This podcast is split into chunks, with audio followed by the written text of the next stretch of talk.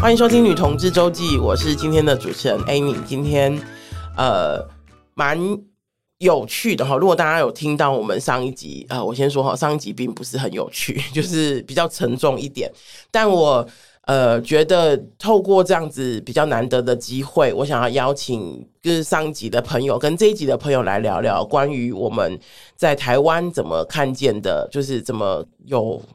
方法有管道有能力看见的中国哈，然后以及身处在中国呃一些社会运动的人的一些分享，所以今天我们很我很开心的，就是邀请到一位朋友来上节目。然后不过呢，我记得我在邀他的时候，他就说，我就说，哎，那个马修，你可以来上节目跟我们聊聊吗？他说基本没有什么问题，但最大的问题是我是一个男同志，可以来吗？这样。可是我们是呃男同志友善的节的节目哦，所以不用担心。那我们欢迎马修。好，大家好，我是马修。是马修，其实，在很我觉得蛮多年前，你说在来热线是你更早之前是二零一四年嘛，对不对？对。那你什么时候来当我们的实习生的？我是二零一八年的四月份到八月份在热线实习，才四个月，那么那么短吗？我怎么觉得好像很久了？中国的签证，当时我们好像也要专案处理吧，然后它是三个月到六个月的专案，嗯，但是因为当时我们申请的时候只申请了三个月的时间，嗯，但是后来因为热线那个时候不是办二十周年的晚会嘛，哎，没错，然后我们还做了专案处理，然后又延长了我的签证，哦，所以我我大概待了四个月左右的时间，嗯嗯，哦，你有参与到我们二十年的那个，哇，那个真的很累呢，就是。对，在 TICC，对对对对对对对对对。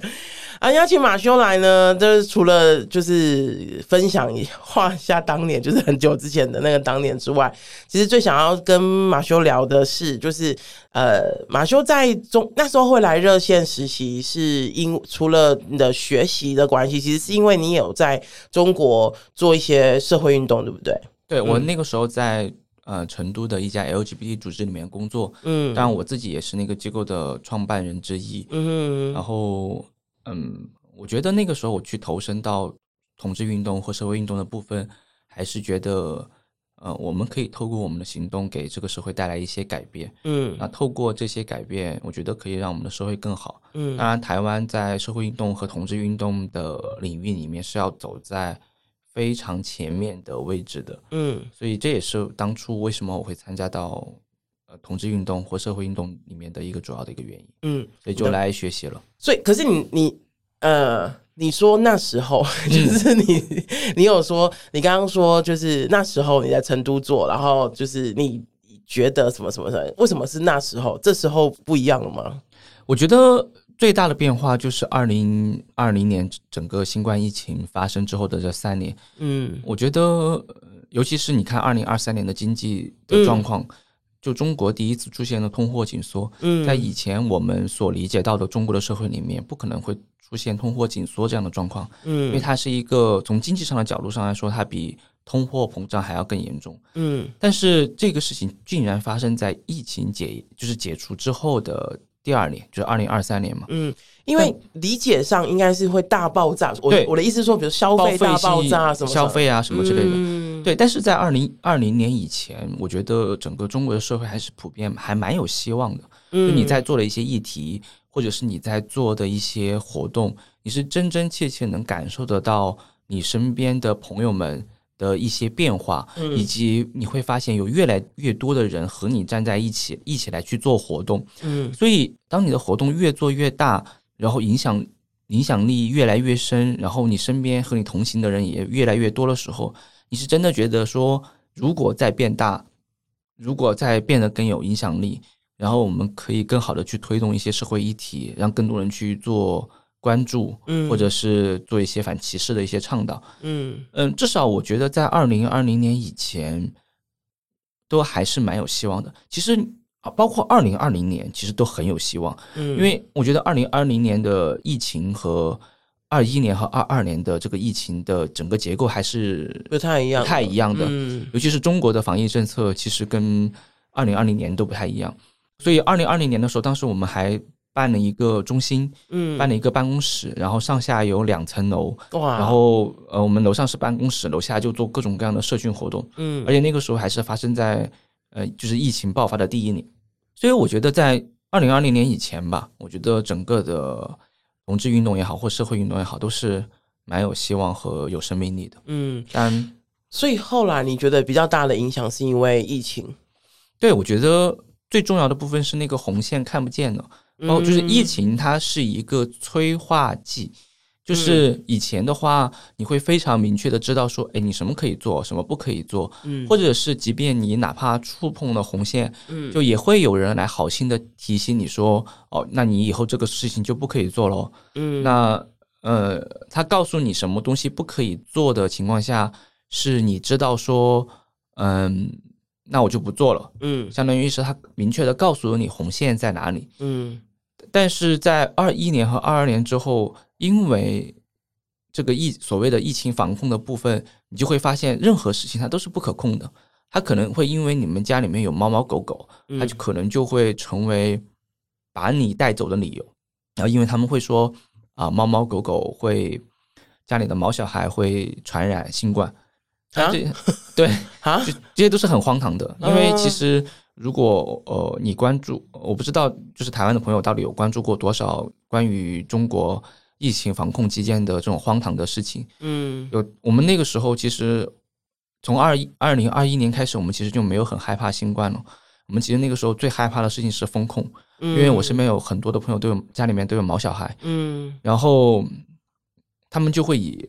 呃，说毛小孩会传染疾病的原因，然后就会捕杀掉毛小孩。嗯，这个在北中国的北方或者是上海的一些城市都有时时有发生。嗯，所以那个时候我们其实最害怕的一件事情就是家里面的毛小孩，因为他。反正我聊起这个部分，我觉得我每一次看到那样的新闻，都觉得特别的难受。嗯，就变得，但回到刚才那个部分，就是你会觉得红线是不可控的。对，就是它是浮动的红线。对，以前应该讲说，以比如说封呃风控之前，可能呃我我我我知道的，比方说中国可能。不能集会，就是比方说示威游行，那是根本不用想的。对、嗯，可这个是很明确的红线，就是我们都知道，就是呃做，不要说做运动，一般民众都知道这个是不可控、不可触碰的，所以我们就不要去碰那个就好了。我们可以做一些其他的东西，对啊，讲座啊、座谈啊、团体啊那一些的。是的。可是现在就是那个时候，不是现在，是那个时候，因为疫情的关系，他们就有更多的。我们所谓的尚方宝剑，这样讲嘛，就是我想砍谁就砍谁的。对啊，他们所有的理由就是疫情防控啊。他就说、嗯、啊，因为疫情防控，所以你这个活动不可以做。嗯，或者是说，呃，因为疫情防控，你的嗯人数要减少到三十人以下，嗯、或者是五十人。嗯，但是你也非常清楚的知道，他就只是以这一个理由来。呃，来去说你不可以去做这些所有的事情的部分。嗯哼嗯哼，对对，呃，马修刚刚讲的是我之前，因为其实我觉得，身为在台湾关注中国各式各样新闻的我，嗯，我觉得有时候我都会想着，其实我自己都会质疑自己的事，就是，哎，我看到这个是真的吗？因为我必须说，有一些新闻，有一些可怕的新闻，就是荒谬到。就是我会觉得这个是真的吗？还是只是就是比方说人家摆拍的或者什么的？就是比方说呃，直接呃，我们我知道直接封直接封控，就是比方说那个封控小区，就是封控一个社区嘛。然后不让不让人进去的，他就直接把这一小区这个社区的人全部带到，比如说也许医院啊，或是强制他们住酒店啊，或什么什么的。然后家里面的猫猫狗狗就是因为太多天没有人喂了，可能就死掉了或什么的。嗯、其实我看到这个新闻的时候，我会很我会不敢相信，是因为我会质疑自己，而且不敢相信。我觉得是其实是因为怎么可能？就是你懂吗？我觉得怎么可能那么没有人性？怎么可能？可是这个是真的吗？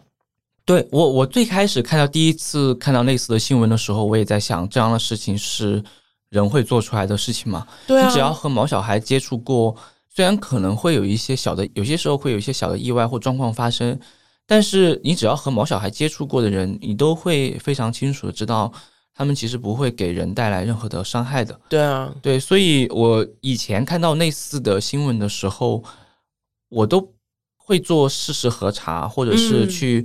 微博上去搜，呃，这条新闻到底是哪一家新闻媒体发出来的？嗯，因为虽然中国的新闻自由也就那样了，就是，但是这种严肃的大的事情的话，通常情况下，比如说呃公安局或者是一些新闻单位，他们还是会去发这样的一些新闻。嗯，所以在中国做事实核查还是能做到的。嗯，那后来你看多了之后，就觉得什么样的怪事不可能在中国发生呢？尤其是在二零二二年的时候，嗯、我没办法接受哎、欸，就是我现在是没有养猫，我养我之前有养十几年的猫，这样。对，如果是这样，我就是 我没有办法哎、欸，没办法。对，我们那个时候最担心的，真的就是家里面的毛小孩，其他都不担心，其他的觉得人哪怕是被风控、被关着都没有关系。嗯，然后反正只要没有被风控的时候，我们做的最多的事情。就是在网络上买呃毛小孩平时会用的东西，有东西粮食啊、嗯、猫砂呀，嗯、然后玩具啊、零食啊什么之类的，嗯、就会家里面会买很多很多这样的东西，就是特别担心万一出现状况怎么办，嗯、然后也会把钥匙交给身边的朋友，嗯、然后还不会交一把备用钥匙，因为怕。万一我被关了，我朋友也被关了，然后还要得有第三个出路，这样子。狡兔要好几坑的。对对对对对，嗯，所以那个时候就会考虑的更多的部分是这样子的。嗯，我记得二零二二年成都风控最严重的时候，我们那个时候有一个群组，就专门是讲，嗯，就是如果你被风控了的话，那你要怎么去帮助这个群里面的其他的朋友。来去救治毛小孩的部分，嗯，就是身边就是一些 LGBT 的社群里面的，嗯、呃的朋友们，然后自发的建的这样的一个社群，互助网的那种感觉，对，互助网络。嗯、然后我们那个社群里面大概有八十多、九十多个人吧，嗯，然后也是因为朋友带朋友，嗯，对，然后嗯，就说我记得当时还有一个我印象还蛮深的案例，就是呃，其中有一个有一个娜拉朋友，嗯，他被。关到酒店里面，嗯，就很久都没有出来的时候，嗯、另外一个朋友是怎么去绕过保安，然后翻墙进去，然后帮他去喂到他们家的毛小孩，是属于不可能的任务那种，噔噔噔噔。对对对对对，因为他要什么这样子，什么七天五天之类的风控啊，什么之类的，嗯，就是七天是一个比较严重的，五天就还好，嗯，三天就可以有空间。对，但那个时候，因为很多时候你被带走的时候。都是很临时、很突然的，嗯，加猫粮啊，这些都不一定来得及。是对，所以，嗯，我那个时候我印象还蛮深的，就是这个互助小组至少在那个时候还运作的蛮成功。嗯哼嗯哼，所以也就是因为就是这一些，我觉得真的非常不合理，而且不符合人性的。政策，嗯，不管，而且是一直紧缩的，浮动又紧缩，我觉得听起来是这样子，嗯、然后才开始后来，因为马修一开始是接触，呃，接触比较多的是性别或者是同志运动嘛，同志的社群运动这样，然后后来像我们昨天，呃，我昨天就是我们上一集访的珊珊，她比较当时候开始第一次接触社会运动，其实是白纸运动，对，可以讲一下，就是当时候你在哪里吗？我那个时候在成都，嗯嗯，然后呃，有有加入吗？我想好奇。呃，因为有一个很巧合的地方是，呃，成都当时白纸的时候，大家聚集的地方就在我们家附近，没多远，啊哈，所以我就是散步就过去走走看看，然后看看这些青年人到底在做什么。嗯，因为我实际上对于民主的议题或者是白纸的议题，其实，在白纸运动之前。我其实是相对而言比较冷漠的，嗯，因为，为什么？可能有太多的老男，就是什么台湾叫老男男还是叫什么？啊，老，呃，就是很多呃老伯伯们 都，就是有很多老北北在很多性别的议题上面都处理的不是特别的体面，嗯，就像很多台湾朋友也知道王丹的事情，是是，至少在我一个在性别领域里面参与运动的人来说，我觉得。非常的不妥当，我觉得怎么可以这样？而且会失望吧，就会觉得就是怎么会这样呢？对对，所以我其实对于民运也好，或者是公民社会议题的话，嗯，我最多会 follow，但是我不会去过度关注这样。对对对对对。嗯、但是我我那一天其实是还是很想去看现场会发生什么。嗯，我其实很多时候在这种社会运动里面，我更多像是一个观察者。嗯，然后去看大家为什么会上街，嗯，大家为什么会去举白纸。嗯，因为举白纸这件事情其实本身来自于一个苏联笑话嘛，嗯，然后本来中国的关系跟以前苏联的关系就非常的密切。对，它就有一点像是一个政治的玩笑一样，就是以子之矛攻子之盾的样子。嗯，然后大家才会去举白纸。对，所以我，所以，所以我那天其实更多的部分就是去听听看，大家真的在讲什么或者想什么，从一个旁观者的角度上去看。嗯、呃，这个运动是怎么发生的，怎么产生的？然后大家为什么会关心这个议题？嗯，你看到什么？啊、呃，那天很多人，那天可能、嗯、大概可能有几千上万人吧。啊，这么多？其实那天就是去二零二二年的十一月二十七号，呃，在除开北京和上海以外的很多中国的城市都有白纸运，因为白纸运动的集会。但可能我们更多的从新闻媒介上面看的是，呃，上海的。或者是北京的，嗯嗯嗯，但是比如说像成都、武汉，嗯，然后包括乌鲁木齐，嗯，然后长沙，然后还有哈尔滨，嗯，各个城市都有非常多的青年他们在聚集，嗯，对，然后开始喊口号啊、唱歌啊，嗯。嗯，或者是呃在集会点蜡烛。当然最开始大家去的时候都是在点蜡烛嘛，嗯，当然也有人真的在说我们今天就是来悼念的，悼念乌鲁木齐的死难者，嗯，因为因为十一月二十七号大家为什么会上街，是因为前面的十一月二十四号的时候，在新疆的乌鲁木齐发生过一个非常严重的因为疫情封控而导致的大量人的死亡的问题，嗯，因为呃那个时候大家就是因为被封控在家里面，所以没办法逃跑，嗯，然后大。呃，整栋楼起火之后，就大家真的是在那个楼里面是被烟呛死的。嗯，就是有点像是其实可以救，但因为政策的关系，所以却没办法救。那些人几乎是，这那些人几乎是枉死的。对啊，对啊。嗯，大家要知道，就是在火灾里面，嗯、呃、的死亡的案例，很多人不是被烧死的，他是被。被呛死的，因为没有办法去做呼吸，没有没有没有那个二氧化碳，嗯、没有氧气，对氧气，对对。然后很多人就是因为楼下封控了嘛，然后楼上也跑不了，嗯、所以就整相当于是在那栋楼里面闷死的。嗯、其实，在这个十一月二十四号，呃，十一月二十四号乌鲁木齐的大火之前，在九月份，就九月十八号。也是因为疫情防控的原因，因为为了把这些人去做隔离，嗯，其实很多人都没有生病，嗯，他只是是因为和阳性有密切的接触，嗯，然后就把他们转运到从贵州从贵阳市，嗯，转到贵州的另外一个呃县市，嗯，我举个大家可能比较熟悉的例子，就是假设今天在台北要封控了，嗯，然后台北市的市立医院或者是方舱医院已经没有办法装像。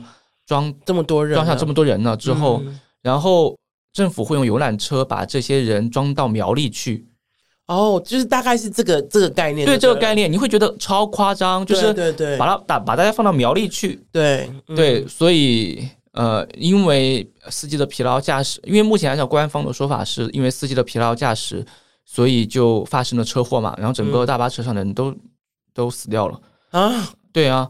然后，哎，这个新闻我好像比较没有看到。哎，乌鲁木齐大火那个我知道，因为乌鲁木齐大火是很后面的，九月就是九月十一月二十四号发生的事情。嗯，嗯，但九一八这件事情，就是呃，就是贵州大巴这个转运的部分，其实那个时候民间的这个怨气和情绪就已经积累了。嗯，因为这些所有往生的人都不是因为疾病而死的，嗯，都是在疫情当中一些非常残酷的。非人的手段而枉死的，嗯，因为比如说这些贵州大巴上的人，嗯，如果他不进行转运，可能就不会发生，对啊，这样的，他甚至没有生病，对啊，没有生病啊，他只是阳性的密切接触者，或者是我觉得我们退后一万步讲，他生病了也不应该被这样啊，就是他没有生病是一回事，可是他就算这谁会对一个病人这样？就他们是病人，又不是罪人，是罪人也不可以这样，对，但是。而且你知道，类似于像贵州大巴那样的事情，特别惨的事情是，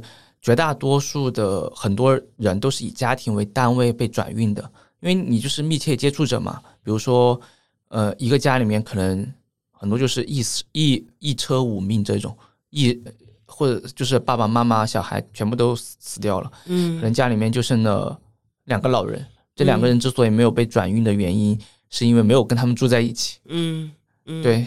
包括其实像新疆的事情，或者是贵州的事情，就类似于其实中间还有很多呃类似的事情吧。嗯、然后我觉得最后大家会在十一月二十七号这一天，嗯，会最后的。走上街头，嗯，还是因为大家觉得这些手段太非人了，嗯，不是人能做出来的事情，是稍微有一点良心都不应该都不能做出这样的事情。对，可是那如果是悼念，怎么后来变成 就是有点像是发生，或是几乎比较近于抗议这件事？因为所有人都，我觉得所有人都知道，这些人的死亡的背后的原因不是因为疾病，是是因为。严重的风控的政策，才导致这些人的死亡的。是是是，是，对，所以呃，所有人都知道为什么他们会上街。嗯啊，如果我觉得只是一个普通的疾病，嗯，不会有那么多人的人上街，也不会激起那么大那么多人全国各地的各种各样的人的积极的响应。嗯，我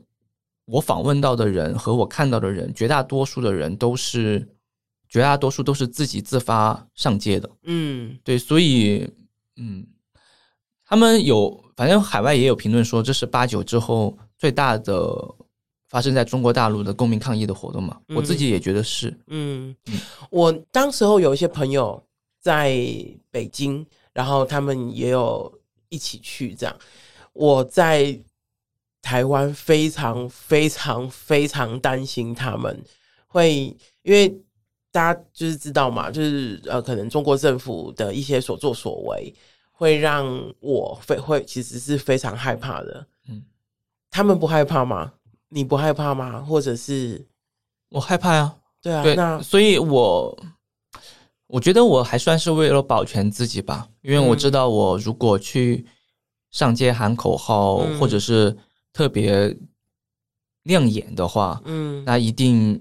我今天不会坐在这个地方和你聊聊天，对，嗯，所以我为什么我在去之前就把这件事情想得非常清楚的原因，也是因为我过去对我们政府还是比较了解，知道他们即便在那个当下不会做什么事情，嗯，那秋后算账是一定会的。当然事事后我们也发现，的确他们做了非常多秋后算账的事情，嗯。对，所以我当时就是作为一个观察者去跟大家聊聊天，然后听大家在聊什么，或者记录那个现场在发生什么。嗯嗯，你有什么感觉？就是我的意思是说，身为一个，因为在那之前你应该已经接触了很多社会运动了嘛。那到那时候就是那个晚上，然后看到这么多人，你有，如果是我，我可能会觉得哇，就是大家跟我跟我在一起的那种。我觉得用中文去讲抗议的话，还是挺特别的，就是很感动。嗯，就像比如说我以前说用中文，为什么？对，因为比如说以前我来台湾的时候，也去同志游行。嗯，然后我去同，因为现在的同志游行其实更多的更像更像是嘉年华，对，大家一起去 happy。对，然后晚上的酒吧就人满为患，就根本是是是是是。呃，我觉得会少了很多的情绪的部分，而台湾人讲话的。语气和声调其实跟整个中国的部分是有很大的这种差别的啊，对对。然后，而且，呃，因为我住在四川嘛，四川有很多的方言，然后这种方言用方言来讲出来的抗议的语言，我觉得会非常拉近大家和那片土地的产之间产生的连结的部分。哎，是是是，就像很多呃台湾的朋友，他们有些时候会讲台语一样，对对，就是你会觉得你在讲台语的时候，是跟这片土地。相互连接在一起的，所以我觉得语言和文字也是一样的。嗯，然后在那一天的时候，有非常多的人其实在用四川话哦，呃，各地的四川方言来去讲抗议的语言。因为当然，我觉得这里面有一个特别大的脉络是，是因为当时就有有很多人说，这一些上街游行的人都是境外势力，都是海外的人鼓动的，他们都不是四川人。真正的四川人是不会走上街头的，大家只会去打麻将、喝茶，然后干嘛干嘛。大家总的言总而言之，就是这些人不会去上街。嗯，所以很多人为什么愿意或者是想要用四川话去讲抗议的口号，我觉得也是从某种意义上回应网络上的一些舆论，就是说我们是真的四川人，然后要走上街头。当然，我觉得这是另外一个很有趣的观察和事和事情。嗯，但我觉得整总而言之。我那一天，我应该不会忘吧？嗯，对，因为我我看到的，我听到的，我觉得都是都是成为这一代年轻人心目中最重要的一个部分的记忆。嗯，是去你会觉得真的有很多的人是关心这片土地上发生的所有的事情。嗯，你也会觉得未来这片土地上其实还是会有一些希望的。嗯，希望大家会嗯变得更自由。嗯，然后可以更有更好的生活。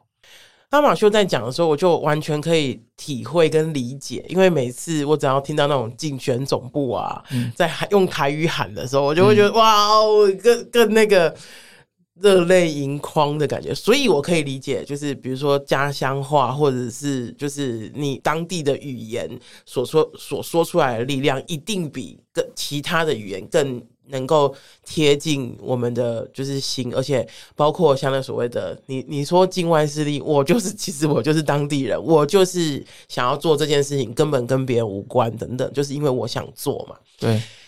我这边想要提醒一下大家哈，就是马修刚刚在讲说当代年轻，当代年轻人，其实马修也没有很老啊，因为你因为你在讲的时候，我觉得我听众可能想说，哇，马修现在是五十岁还是六十岁？马修现在才三十出头，可是你怎么感觉就是老气横秋？也没有可能，因为在这个运动里面还蛮久的了。我从二零一三年开始实习，嗯、然后二零一四年迈入工作，一直到今年，也就是十年了嘛，嗯、十年多。嗯，对，所以我自己其实还是，嗯，在这个运动的脉络里面还做了蛮、嗯、久蛮久的，然后也有很多的观察。嗯，对，所以当时判断风险的时候，我觉得我过去的运动经验，呃，也在提醒我，就是不要去做某一些事情，因为我知道。红线在哪里？嗯，所以当然我自己很佩服那些年轻人敢去喊口号，嗯、敢去上街。嗯，可能我自己以前经历过一些可能喝被喝茶呀，或者是这样的一些部分。嗯，我就觉得我不要再想经历那些部分了。嗯，所以我有些时候也觉得，哎，我算是一个偶尔也只也只有先把自己保护好，比较自私自私的人。嗯，我很不喜欢，我很不喜欢你们这样讲，因为昨天。我在访珊珊的时候，他也是这样讲。嗯，我很不喜欢。我我特别想讲哈，我觉得社会运动或者是任何运动的最小单位一定是个人。对。那如果我们觉得大的，就是比如说社群、社区或者是整个国家重要的话，那你为什么又不重要呢？我很。不喜欢你们这样，当然我知道为什么你们这样说，可是我呃表达一下我的抗议，就是 对我我前前两天不是呃施明德先生去世嘛，嗯，他其实，在牢里面度过他人生中三分之一的这个时光，嗯，其实与其说是，我觉得有些时候我们可能还不够勇敢去面对，如果我们真的要被坐牢的话，我们应该面对。如何去面对牢狱里面的生活？嗯，我觉得很多人都没有准备好这样一件事情。嗯，所以从趋利避害的角度上，可能会选择这样的一个方式。嗯，可是我觉得这样是，我还是觉得每一个人都有自己都有选择自己战斗的位置。对对对，不可以只是被理解的一个呃相互理解的一个方式。是没错没错。嗯那那个马修这一次来刚好遇到我们的选举，选举，嗯，这是你第一次遇到我们的选举吗？我之前一八年的时候，那个时候我们也参加一些公关于公投的事情啊，嗯啊哦对好，对一八年那个反同公投啊，啊非常惨烈，对啊，那个时候看到大家不同的族群之间也在撕裂啊什么的，嗯嗯，对，但是我第一这是我第一次去到投开票所里面去看大家投票和看开票，嗯。然后看投票是因为正好哦没有看，确当然确实也是没有看过。嗯，然后我们就去到了我们饭店附近的一个国小里面去看大家是怎么投票的。嗯，然后我第一次看到选票是什么样的，选票上有大家的姓名，有政党的推荐，对，然后还有呃照片，对，对对，哦有照片这件事情我都觉得还蛮蛮讶异的。为什么？因为。中国也有选票的啊，我们也有人大代表的。我知道你们有选票，对。然后在网络上我看到过一些选票，但是那些选票上是没有任何的东西，就是一个人的名字，嗯，你也不知道他是谁，嗯，甚至不知道他的性别是什么，嗯。但是我觉得在总统的选票上面和立委区域立委的选票上面，你是看得到大家的性别，然后呃名字、照片这些部分的时候，我觉得还是很具象化的，你会知道说你投的人是谁。对，至少你是认识这三组候选人的。是，虽然有一些人他的声望没有那么高，嗯、就是比如说名气没有那么大，嗯、比如说像那个吴新颖。啊，吴新颖就是柯文哲的副手，嗯、可能以前很多人没有人认识他，是，是，对，但是。他至少是。呃，你看到他他的样子，嗯嗯，然后哪怕你就是觉得，哎，这个女生还蛮好看的，可能会盖给他，他至少都知道他是谁嘛。是是。但是在中国的选票里面，你是不知道他是谁的。嗯，然后我们也有选票的哦。对对对，我记得你们是有选票的，对对对，但我没有投过票。有发给民众吗？是会发给民众，还是那个我？因为我呃，身为一个。只能在电视或者是网络上看到投票过程的，我以为都是举，就是举手投票或者是什么的。选人大代表的时候好像是有投票的，OK。然后早些年的时候也有差额选举啊，中国也有差额选举，就是可能两个里面选一个啊。然后呃，然后后来是等额选举，然后就是就是呃，谁选谁上这样。对对对，只有一组候选人。然后我印象中，大概在我。我忘记哪一年哦，嗯，复旦大学当年有一个呃，有一次选举，也是选那个区的人大代表，嗯，但是区域就是这种区域级的，或者是呃中国的选举里面，呃，它虽然是等额选举，嗯，但是它的那个它有一个其他，就是你可以选，你可以投给名字的这一个 A，还是 A 好了，嗯，但是你也可以在其他的名字上写一个另外的人。所以那一年的选举里面，因为大家那个时候在相当于是比较好笑嘛，因为那个时候还是微博比较火的时候，就会有一件事情是很多人就是说在那个其他的那一栏写希拉里啊，我记得印象中是一五年还是哪一年的事情？该不会还票还蛮多？对，票还蛮多的。那个时候就是希拉里对战某某某，好像还有两百多票还是怎么样啊？对，所以后来那个其他也杠掉了。对对 对，不然。他他当选，那从美国把他找来嘛？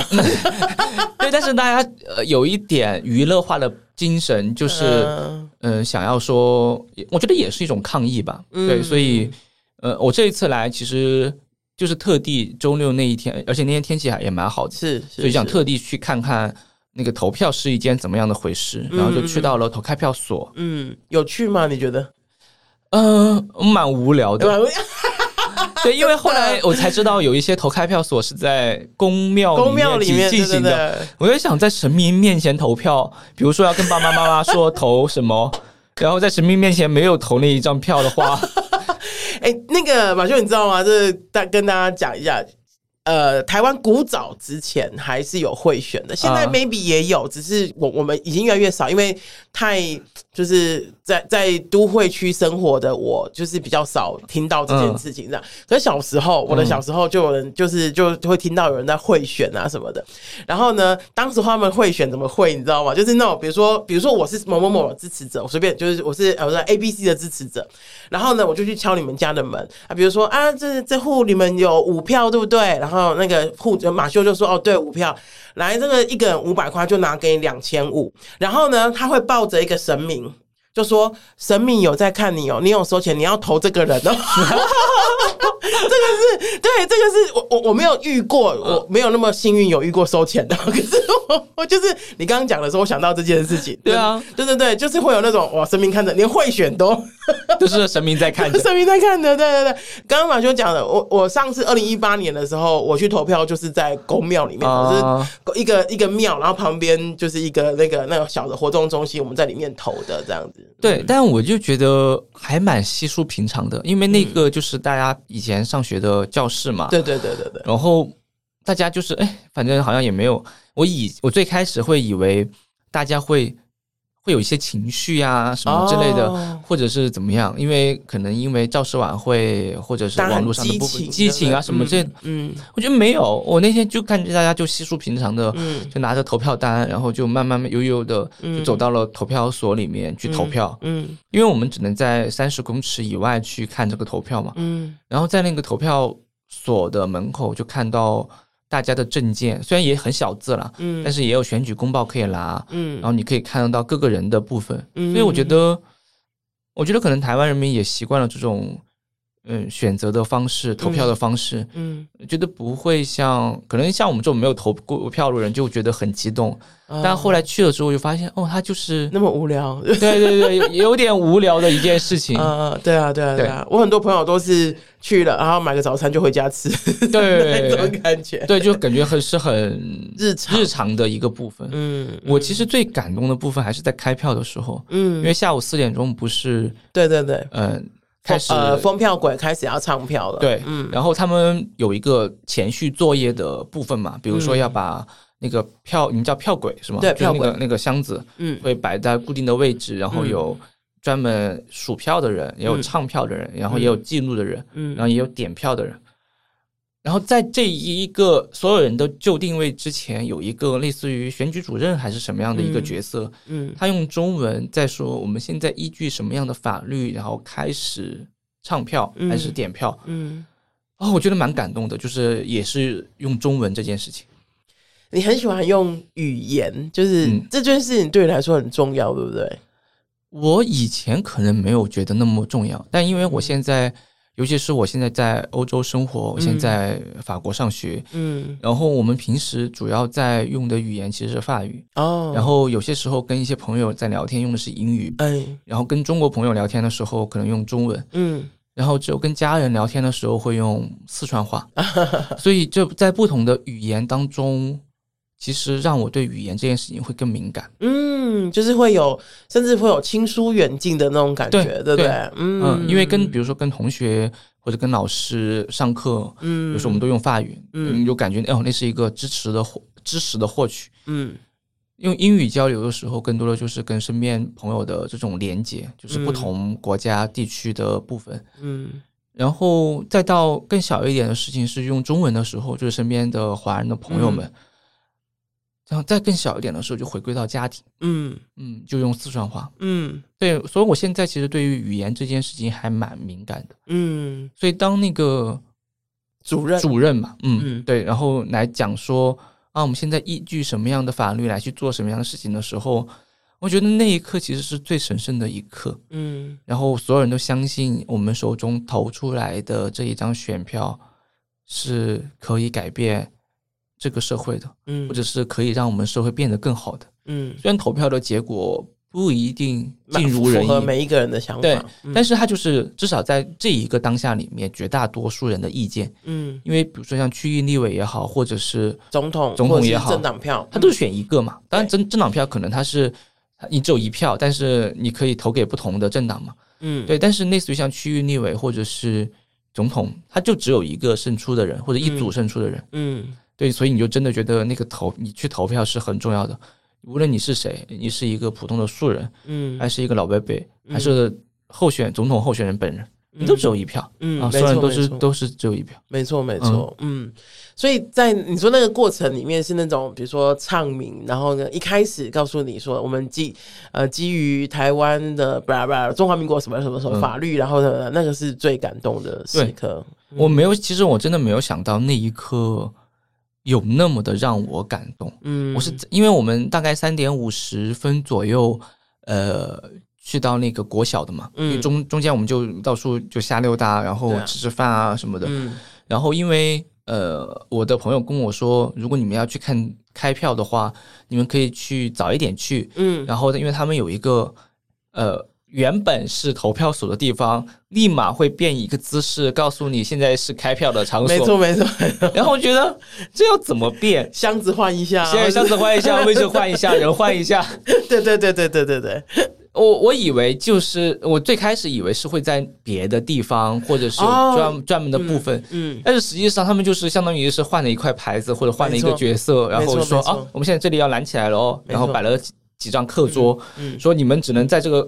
课桌之后才能站，然后旁边有警务人员。嗯、对对对对，因为不不太可能就是运到别的地方，是因为担心中间对会有一些问题，所以就是现场投现场开。对，所以其实那个投票箱是不可以移动的，就是在在那边投，在那边结束这样子。对，那还有其他吗？你还有就是因为我我其实，在。刚好这段时间有遇到蛮多像中国学生啊，我我遇到蛮多中国学生来台湾交换啊或者什么的，然后我发现他们可以待到一月中之后的时候，我就会特别兴奋。我说：“哎、欸，你们有机会去看一下台湾的，因为我觉得台湾的所谓的造势的场合啊是非常有趣的。就是我说的有趣是，你会你真的会遇到一些婆婆啊、妈妈或什么的，嗯、就是在旁边煮炒米粉给你吃啊，或者是民主香肠，对对对对对，然后就然后或者是像应该有一些。你知道民族可丽饼啊，或者民族、啊对啊对啊、我觉得这个是一个很有趣的事情，所以我非常鼓励，就是没有看过的朋友去看这样子。那你有去看吗？就是对对，我觉得正好周五、周四和周五我们都有去。周四我们去了民进党的造势晚会，嗯，然后周五去了国民党和民众党的造势晚会，因为那个时候好像柯文哲的声量还蛮高的嘛。对对对，他在凯道，凯道，对，所以我觉得在不同的场域里面。嗯，看到的场景都不太一样。嗯，就比如说我去民进，当时周四晚上，民进党也是在凯道。对对对，我觉得民进党的活动、造势晚会的活动就感觉会更多元一点。嗯，大家真的会举各种各样的旗帜，嗯，去。我看到很多彩虹旗。对对对对对。然后你去民进党的那个造势晚会的现场是，你是真的看得到很多的议题。哦，我觉得这是很特别的。我觉得这也跟民进党的起家很有关系。他就是从呃民运开始，街头起街头起家的。对，所以你看到很多的议题，不同的议题，同志的议题也好，或者是呃，因为当时他们还请了一个身心障碍者去演讲。哦，那个是他们的不分区，对，不分区立委。对对对对对。我觉得在其他的造势晚会上看不到类似于这样的部分，就你会感觉到。不同的族群都有被照顾到，当然照顾到多少那是另外的一个部分。是，但至少你可以看得见，嗯，这些族群的存在，我觉得这就是一件特别了不起的事情。嗯，然后去国民党的造势晚会呢，就看到另外一种不同的生态，就是，然后，然后我就跟我朋友，因为我跟我朋友一起去的，然后我们就在想说，哎，这个游览车在哪里啊？他们停的游览车在哪里？他们有没有领便当过来？然后我就在那里开玩笑，但是呢，我们也，然后因为。那个周五晚上的造势晚会是在那个新北的那个体育场那里。哦，呵呵呵，然后我们走在人群当中，然后我们也无聊，然后我们就也在喊“侯友宜冻蒜”，然后那些那些呃长辈长辈们就说也在喊“动算”，嗯，然后殊不知其实我们在那里反串。那也很开心，就是大家就喊动蒜，然后动算，然后就很开心的在聊各种各样，嗯。的，就是呃，什么招商咖加油啊什么之类的，下下民进党就是这些口号啊什么的，是是是是，就大家还是很有情绪的，但大家也就很热情。虽然我们是在那里反串，嗯，去民众党的话就更不一样，民众党都是一些年轻人，嗯，都是二十岁到二十四五岁吧。如果你就是年轻人，如果你去了那个国民党的造势晚会。去民进党应该有相当大的落差吧？很很大。我们去国民党造势晚会的时候，就在找现场到底有几个年轻人，年轻人。嗯，然后去柯文哲的就刚好相反，看有几个年纪比较大的。对对对对，但主要还是以青年人为主。然后，因为我有去访一些他们为什么去支持柯文哲啊的的人。当当然，我其实去国民党的时候也也有在问，嗯，但去民进党就没有问了。我觉得大家都很忠贞。忠实的民进党的呃呃，就是票票票源，所以我就没有问。但是因为呃，我觉得国民党的族群的想象跟民进党、民众党的那个族群的想象，就是他的票的来源，我觉得还是有很大的差别的。嗯，所以这也是为什么我想要去跟他们聊聊天的一个很重要的部分。但绝大部分还是因为呃，可能都是一些年轻的弟弟们。哎哎哎。哎，然后也可以趁这个机会，因为我讲中国话嘛，所以他们就说：“哎，你好像不是本地人哦。”对对对，趁这个机会蹭一下，对不对？对，也可以跟一些好多的弟弟聊天。新趋力果然是一个很重要的驱力啊！对，所以就借着这个机会，就跟了很多弟弟聊天，跟好多好看的弟弟聊天。好，OK OK OK，哎，然后。自己心虚笑了。对，然后嗯，然后我朋友也问我说：“哎，你好像选的那些人好像蛮都蛮特别的，很多都是你的菜，对不对？”是因为都很年轻嘛，嗯嗯嗯，然后就聊他们为什么支持柯文哲，为什么会觉得柯文哲一定会选上，嗯嗯嗯，然后柯文哲带给他们什么？是，然后包括其实比如说平时我们谈到了一些网络上争议的议题，嗯，然后他们也在讲，就是回击这些言论，嗯，然后他们觉得他们眼中在乎的是什么？嗯，哦，我觉得听到这些年轻人，因为我其实虽然是选在选好看的弟弟跟我聊天，但是我觉得这个随机性还是蛮大的，嗯嗯嗯嗯嗯，我觉得可能也。代表了一部分年轻人的一些心声吧，嗯哼哼哼，然后他们为什么会支持柯文哲？嗯，然后啊、呃，以及它市政都在做的那么烂的情况下，嗯，仍然有那么好的一个势头，嗯，因为我记得那一天是非常奇幻的、欸，呃，对对对，因为后来大家呃，我有看一些呃评论，对评论跟新闻有去分析，嗯、呃。柯文哲在台北做了八年的市长，嗯、但是他的就是在台北的得票率其实是很低的，很低的。对，对，对，对，这个很很有趣，因为理论上就是他如果就是大家是有目共睹他的好的话，嗯、如果啦，如 if 就是这，那他在台北的那个得票率应该不会只有这样而已、啊。对，我记得好像开票开出来只有三十七万多票吧，台北。没错没错，比他二零一八年选市长的时候的票还要低一些，低一半以下。不，呃，二零一八年好像是四十四万多。我印象中，哎哦，我以为是八十几万，八十几万是第一次选的时候啊。OK，对对对对对，嗯，所以第二次因为是有萨卡都嘛，所以就只有四十几万。我印象中是四十几万，但如果这个地方讲错，我们再来做事实核查。对，但是我这一次好像只有开出来三十几万，对，所以就还蛮讶异的。但我访的几个年轻人，他们就是从基隆、新竹。哦，还有宜南，嗯，台湾的各个各地方，对对，周边的部分，我就说，哎，你们这个待会儿十点钟结束之后也要回去吗？他说对，回去，因为明天要投票。对，所以大家还是那天的造势晚会，还是把大家从各个地方给就集结过来，对，就过来。嗯、反正我我那天晚上访问的弟弟没有是台北的，嗯，对，都是周边的县县市的，嗯、对对对，嗯，他说他们一定要来，而且那天因为。线上有三十几万人吧，嗯、哇！那些弟弟一边开着 YouTube，然后一边看造势晚会，嗯，然后他说：“哦，现在已经二十五万了，二十六万了，二十七万了。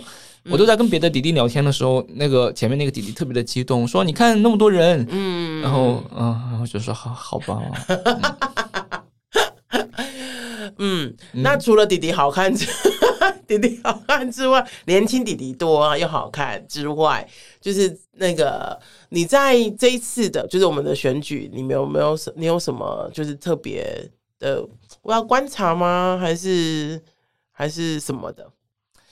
我其实最，其实因为我以前呢也来台湾很多次，然后、哦、是是是，嗯、呃，以前也包括也在热线实习，嗯、然后待了很长一段时间，嗯，我自己其实就觉得还好，可能这一次就想去看一些以前没有看过的东西，嗯、比如说刚才我们说的投开票所啊，是是是或者造势晚会啊什么之类的，嗯嗯嗯。嗯。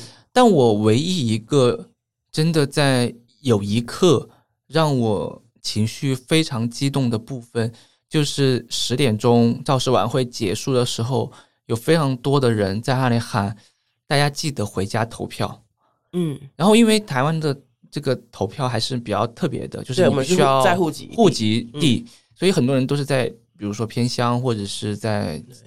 非都会像我在台北工作，然后我我就要回高雄投票这样子。哦，那还蛮远。